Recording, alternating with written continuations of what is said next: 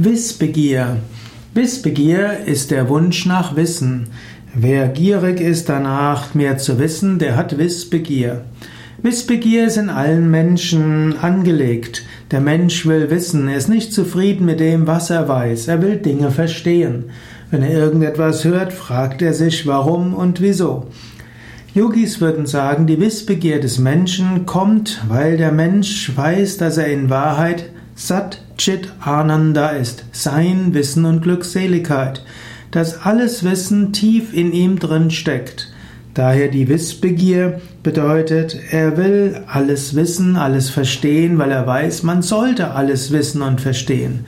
Allerdings kann das intellektuelle Wissen die Wissbegier des Menschen niemals befriedigen.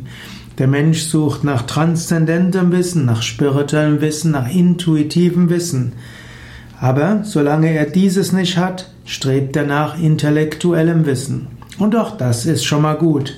Wenn man viel weiß, wird man hoffentlich etwas äh, resistenter gegen die Verführungen von vereinfachenden Menschheitsverführern.